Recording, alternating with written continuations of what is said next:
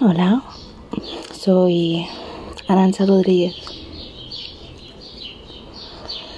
y simplemente paso por aquí para contarte una de mis experiencias.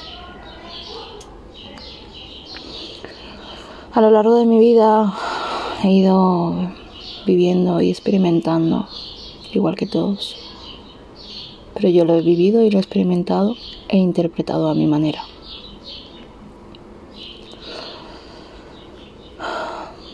Y es más que cuando parece que la vida te encierra más que nunca, es porque te está dando en ese momento la mayor libertad que podías experimentar.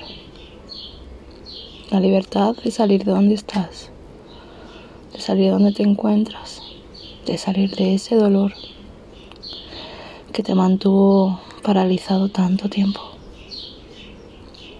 Quizás en ese momento no, no comprendas el por qué debes de vivir eso y para qué. Quizás no es el momento de pararte a pensar eso.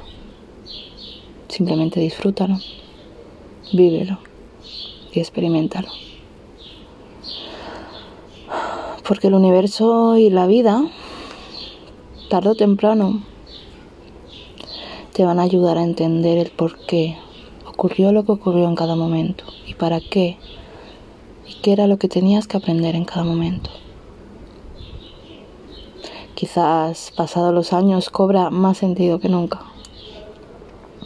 el por qué ocurrió eso. Y es ahí donde tenemos que agarrar nuestro aprendizaje. Es ahí donde tenemos que pararnos y observar qué pasó, pero sobre todo qué pasó dentro de nosotros, dentro de todo eso. ¿Qué cambió? ¿Qué generó? Que hoy en día no nos hace falta o no necesitamos.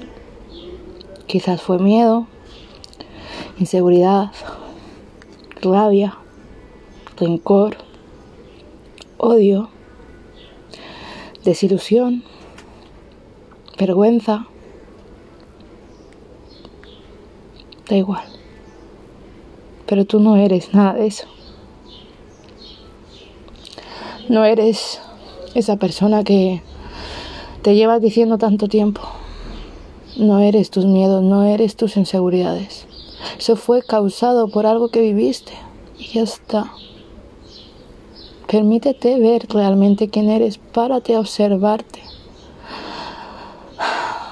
Porque eres tan maravilloso, maravillosa, tan perfecto y perfecta que da igual cuántas veces te equivocaste, da igual cuántas veces te caíste, porque ahí era tu aprendizaje.